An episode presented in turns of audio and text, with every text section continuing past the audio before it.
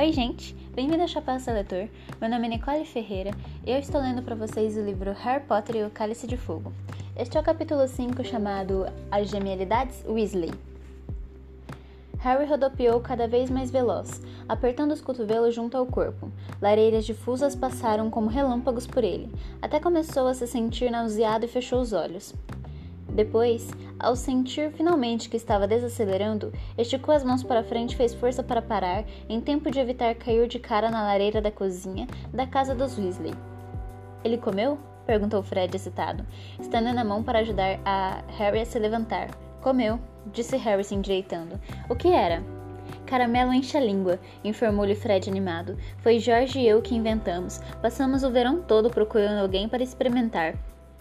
A pequena cozinha explodiu de risadas. Harry olhou para os lados e viu que Rony e George estavam sentados à mesa da cozinha com dois, dois rapazes ruivos que ele nunca vira antes, embora soubesse na hora quem deveriam ser. Guy e Carlinhos, os dois irmãos Weasley mais velhos. Como vai, Harry? Disse o que estava mais próximo, sorrindo para ele, estendendo a mão enorme, que Harry apertou, sentindo calos e bolhas sob os dedos. Tinha que ser Carlinhos, que trabalhava com dragões na Romênia. O rapaz tinha o mesmo físico dos gêmeos, mais baixo e mais forte do que Percy e Rony, que eram compridos e magros. Seu rosto era largo e bem-humorado, castigado pelo sol e tão sardento que quase parecia bronzeado. Os braços eram musculosos, e em um deles havia uma grande reluzente queimadura. Guy se levantou sorrindo também e apertou a mão de Harry. O rapaz o rapaz foi uma surpresa. Harry sabia que ele trabalhava para o Banco dos Bruxos, ou Gringotts, e que fora o monitor-chefe em Hogwarts. E sempre imaginara que Guy fosse uma versão mais velha de Percy, preocupado com infrações dos regulamentos e chegado a, manter em, a mandar em todo mundo. No entanto, Guy, Guy era, não havia outra palavra, descolado, alto, os cabelos compridos presos em um rabo de cavalo. Usava um brinco de argola com um berlock pendurado que parecia um dente de canino. Suas roupas não estariam deslocadas em um concerto, suas roupas não estariam deslocadas em um concerto de rock, exceto pelo detalhe de que as botas não eram feitas de couro de boi, mas de couro de dragão. Antes que alguém pudesse dizer alguma coisa, ouviu-se um leve estalo e o Sr. Weasley apareceu de repente junto ao ombro de George. Parecia mais zangado do que Harry jamais vira. Não teve graça alguma, Fred, gritou ele. Que diabo foi que você deu àquele garoto trouxa? Eu não dei nada a ele, disse Fred com um sorriso malvado. Só deixei cair um caramelo. Foi culpa dele se o apanhou e comeu. Não mandei fazer isso. Você deixou cair de propósito, berrou o Sr. Weasley. Sabia que ele ia comer. Sabia que ele estava fazendo regime. De que tamanho ficou a língua dele? perguntou Jorge ansioso. Já estava mais de um metro quando os pais me deixaram encolhê-la. Harry e Weasley caíram na gargalhada outra vez. Não tem graça, gritou o Sr. Weasley. Esse tipo de comportamento desestabiliza seriamente as relações bruxos-trouxas. Passo metade da minha vida fazendo campanha campanha contra maus tratos aos trouxas e os meus próprios filhos. Não demos caramelo a ele porque é trouxa, disse Fred. Não, demos porque ele é um filho da mãe implicante, disse George. Não é verdade, Harry? É, é sim, Sr. Weasley, confirmou Harry com sinceridade. Isso não vem ao caso, vociferou o Sr. Weasley. Espere até eu contar a sua mãe. Contar o quê? perguntou uma voz às costas dele. A Sra. Weasley acabará de entrar na cozinha. Era uma mulher baixa e gorducha, de rosto bondoso, embora no momento seus olhos estivessem apertados numa expressão de desconfiança. Ah, olá, Harry, querido, disse ela sorrindo ao vê-lo. Então seus olhos se voltaram para o marido. Contar o que, Arthur? O Sr. Weasley hesitou. Harry percebeu que, por mais zangado que estivesse com Fred e George, ele não, pretende, não pretenderá realmente contar a Sr. Weasley o que tinha aprontado. Fez-se silêncio, enquanto o Sr. Weasley encarava a esposa nervoso. Então, duas meninas apareceram à porta da cozinha, atrás da Sra. Weasley. Uma, de cabelos castanhos muito fofos e os dentes da frente um tanto grandes, era amiga de Harry e Rony, Hermione Granger, a outra, pequena e ruiva, era a irmã mais nova de Rony, Gina. As duas sorriram para Harry, que retribuiu o, o sorriso, fazendo Gina ficar escarlate. Tinha um xodó por Harry desde a primeira visita dele à toca. Contar o que, Arthur? repetiu a Sra. Weasley, num tom de voz perigoso. Não é nada, Molly, resmungou o marido. Fred e George, mas eu já tive uma conversa com eles. Que foi que eles fizeram desta vez? perguntou a Sra. Weasley. Se foi alguma coisa relacionada às genialidades Weasley? Por que você não mostra ao Harry onde ele vai dormir, Rony? Sugeriu Hermione da porta.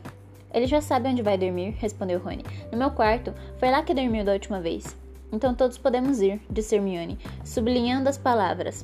Ah, fez Rony, entendendo, certo? É, nós vamos também, disse George. Vocês ficam onde estão, vociferou a senhora Weasley.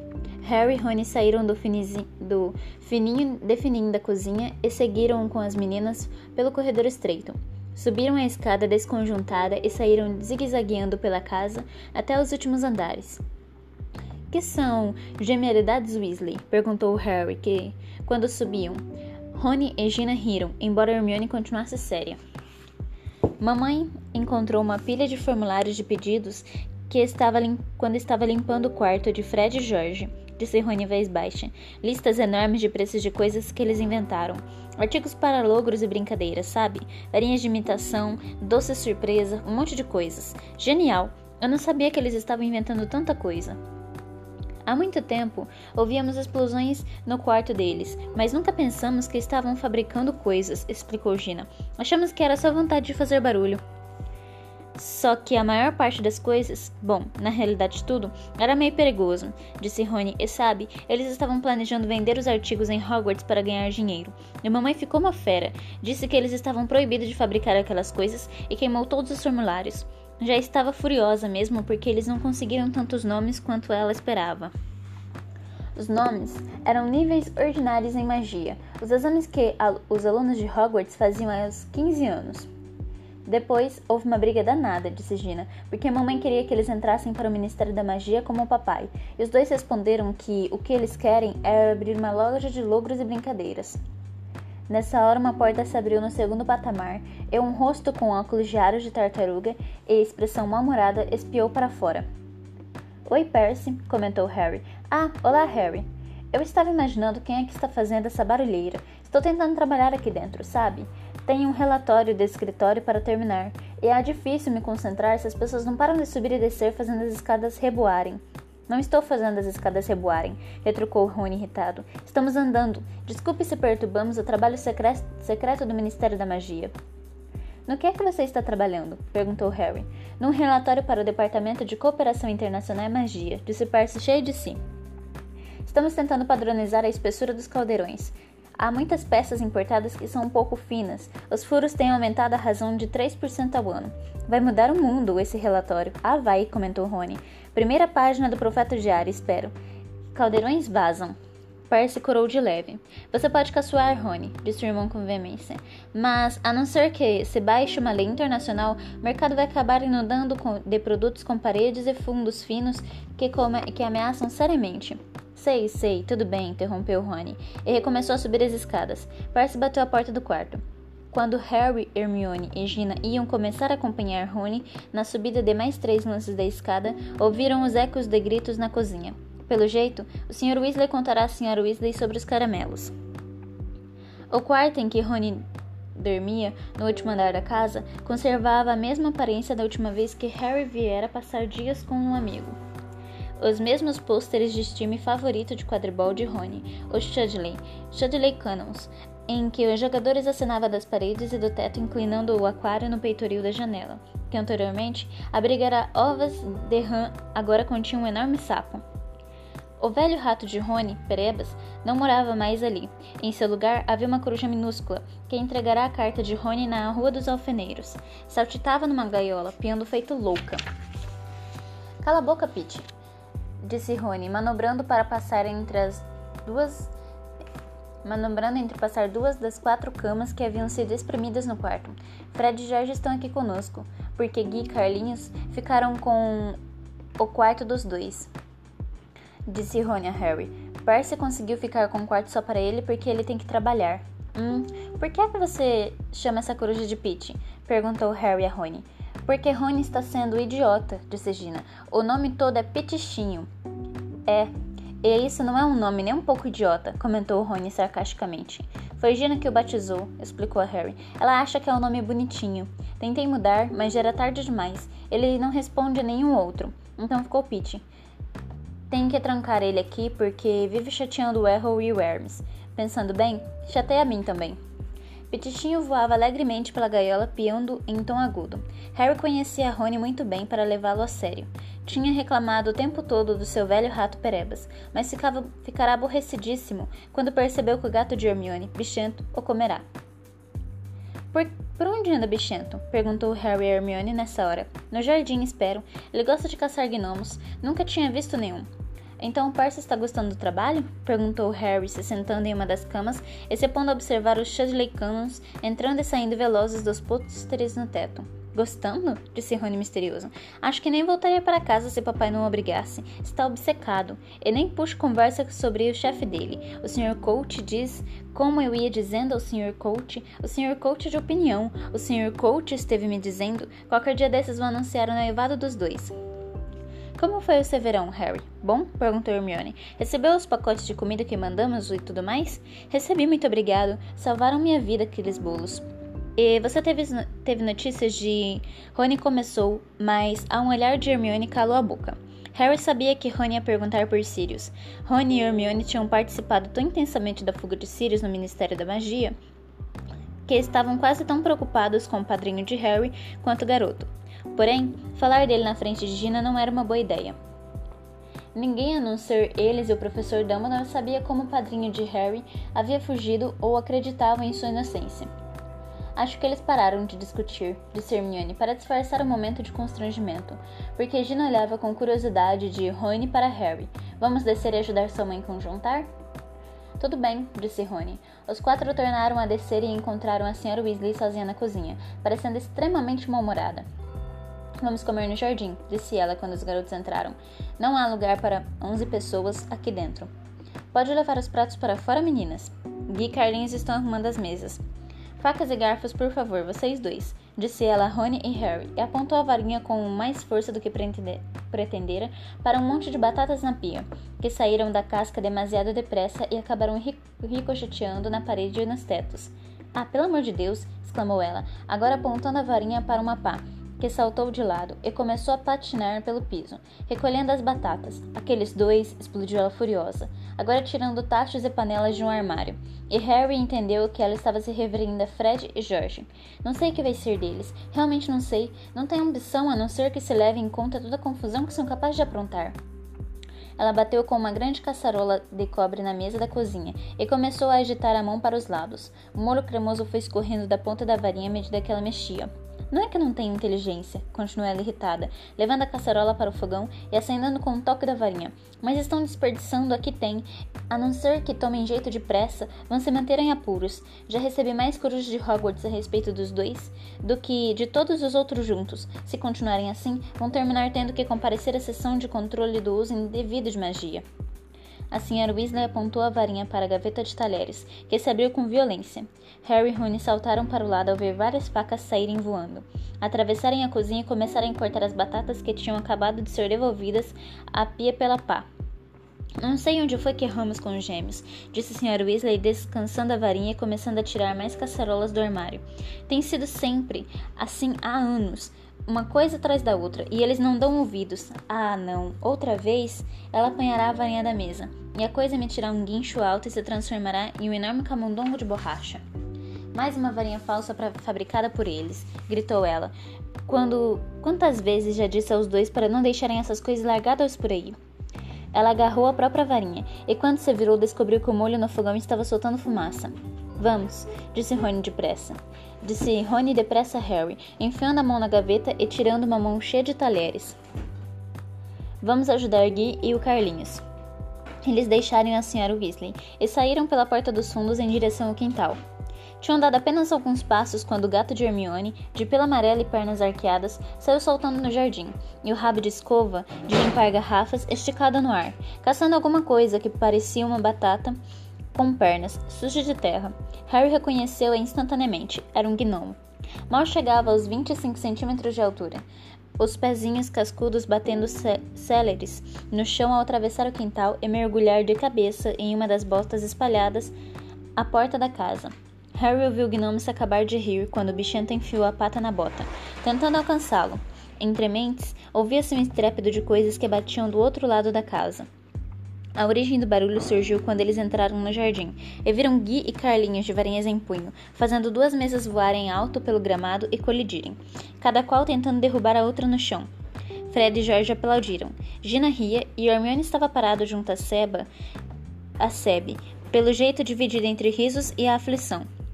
A mesa de Gui bateu na, na, de Carlinhos com estrondo e perdeu uma das pernas. Eles ouviram um barulho alto e todos ergueram, ergueram os olhos e viram a cabeça de Percy aparecer na janela do segundo andar.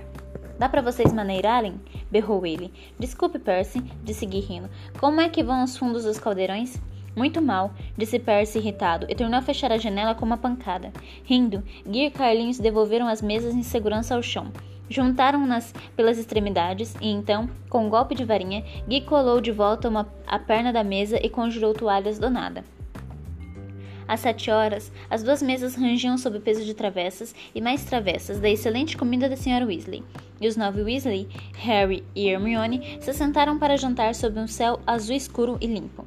Para alguém que andará sobrevivendo com refeições de bolos cada vez mais secos o verão inteiro, aquilo era o paraíso. E no primeiro momento, Harry escutou escutou mais do que falou, se servindo de empadão de galinha e presunto, batatas cozidas e salada. Na ponta da mesa, Percy contava ao pai todos os detalhes do seu relatório sobre os fundos dos caldeirões. Eu prometi ao Sr. Coach que aprontaria o relatório até terça-feira, dizia Percy pomposo. É um pouco mais cedo do que ele pediu, mas gosto de estar a um passo à frente.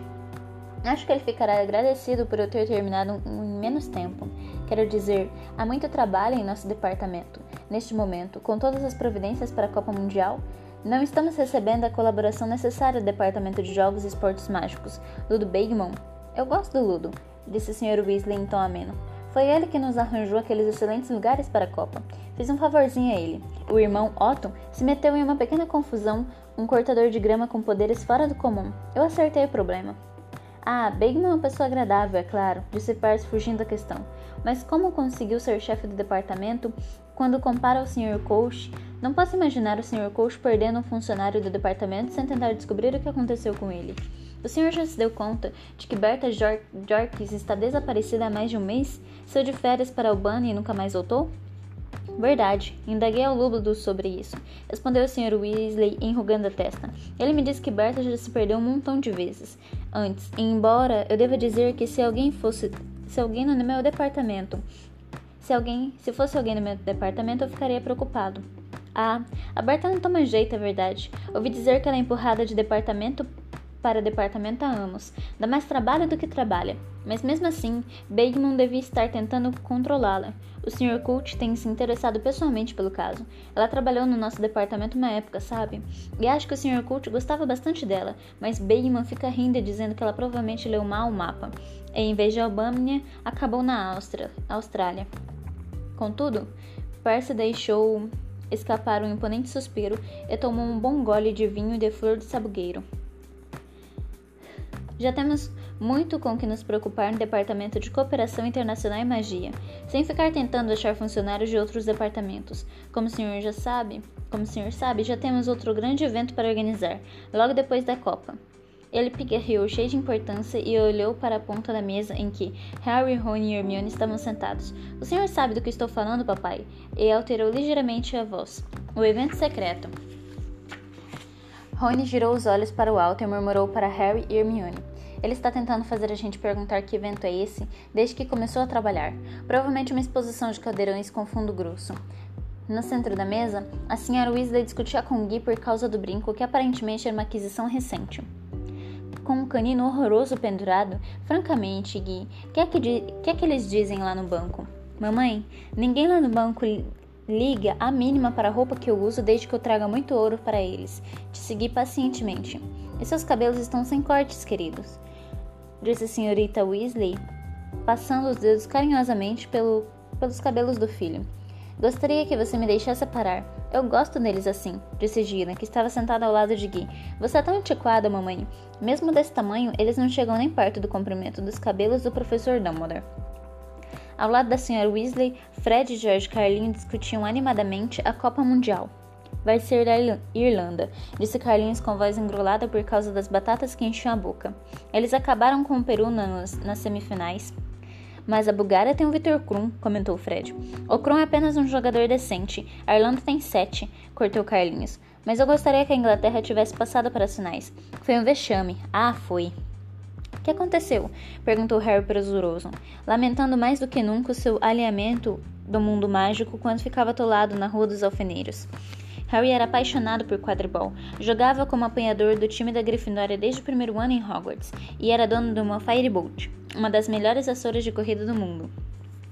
Perdeu para a Transilvânia por 390 por 390 a 10, disse Carlinhos sombriamente. Um desempenho sinistro, e Gales perdeu para Uganda, e a Escócia foi massacrada por Luxemburgo. O Sr. Weasley conjurou velas para clarear o jardim antes de comerem a sobremesa, sorvete de morango feito em casa. E na altura em que o jantar terminou, as mariposas voavam baixo sobre a mesa, e o ar morno estava perfumado com o aroma de relva e madressilvas. Harry se sentia muitíssimo bem alimentado e em paz com o mundo, e observava vários gnomos saltarem por dentro das roseiras, rindo desgadadamente, perseguidos de perto por Bichento. Rony colheu os olhos, correu os olhos cautelosos pela mesa, verificando se o resto da família estava entretida conversando. Depois, perguntou baixinho a Harry: Então, tem tido notícias de Círio ultimamente? Hermione olhou para os lados, apurando os ouvidos. Tenho, disse Harry baixinho, duas vezes, na impressão de que está bem. Escrevi para ele anteontem. Talvez receba a resposta quando, enquanto estou aqui.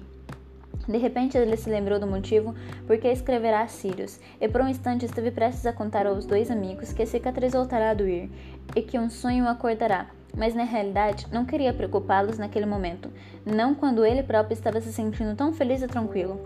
Gente, Olha as horas, exclamou subitamente a Sra. Weasley, consultando o relógio de pulso. Vocês deviam estar na cama, todos vocês. Vão ter que acordar quase de madrugada para ir à Copa. Harry se deixou. Harry, se você deixar sua lista de material escolar, eu compro tudo para você amanhã no Beco Diagonal. Vou comprar o dos meus meninos. Talvez não haja tempo depois da Copa Mundial. Da última vez, o jogo durou cinco dias. Uau! Espero que aconteça o mesmo dessa vez! exclamou Harry entusiasmado. Eu espero que não, disse Percy virtuosamente. Estremeço só de pensar no estado da minha caixa de entrada se eu me ausentar cinco dias do trabalho. É, alguém poderia deixar bosta de dragão nela outra vez, hein, Percy? comentou Fred. Aquilo foi uma amostra de fertilizante da Noruega, protestou Percy corando. Não foi nada pessoal. Foi, cochichou Fred para Harry, quando eles se levantaram da mesa. Fomos nós que mandamos. E este foi o capítulo 5. Espero que vocês tenham gostado. Eu vejo vocês no capítulo 6 chamado A Chave do Portal. Até breve.